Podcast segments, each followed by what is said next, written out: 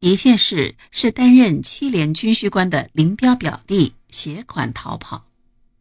起义军进入赣南山区后，道路崎岖难行，沿途屡遭国民党民团袭扰，部队缺衣少食，处境艰难。这一天，林彪奉命带领七连打前站。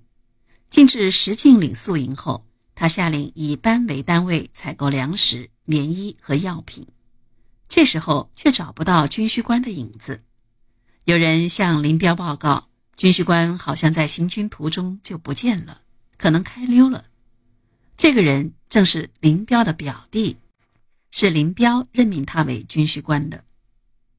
部队衣食无着，军需官却携款逃跑，此事干系重大。林彪立刻紧张起来，额头上也沁出了冷汗。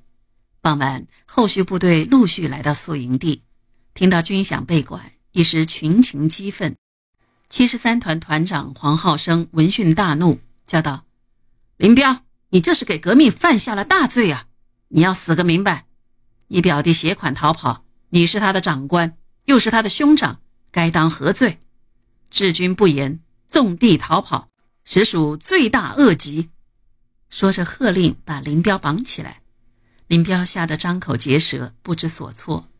恰好朱德、陈毅赶到，制止了黄浩生。朱德向林彪询问缘由，林彪惊魂未定，断断续续地答道：“知道军饷关系全军生计，所以特地让表弟随身携带。不料他心生邪念，半道上带着钱逃跑了。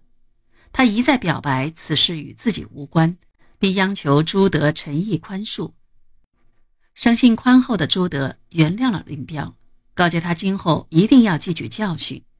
林彪感激涕零，发誓以后遇上表弟一定亲手杀死他。一场风波过后，林彪随部队继续前进。有的老同志回忆说，到井冈山后，拐骗军饷的林彪表弟被战士们五花大绑地抓了回来。林彪闻讯后急忙赶来。不但不处罚这个坏蛋，反而亲自给他松绑，拉着他的手到连部，又发给他一支驳壳枪，并说：“不要不好意思，把头抬高点，今后不走了，就是给他们赏脸。”